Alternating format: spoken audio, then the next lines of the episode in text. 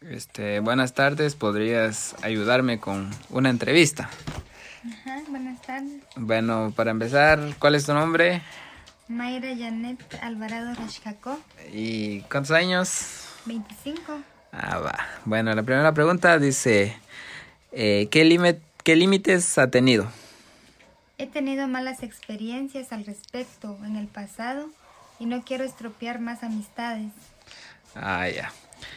Segunda pregunta, ¿cómo los has enfrentado si los has logrado superar? Sí, tratando de mejorar mis aspectos hacia ellos para que las cosas salgan bien. Última pregunta, ¿qué aprendizaje y qué legado quisieras dejarle a los demás miembros de la familia? Que es fundamental la comunicación para que no hayan malos entendidos. Está bien, gracias.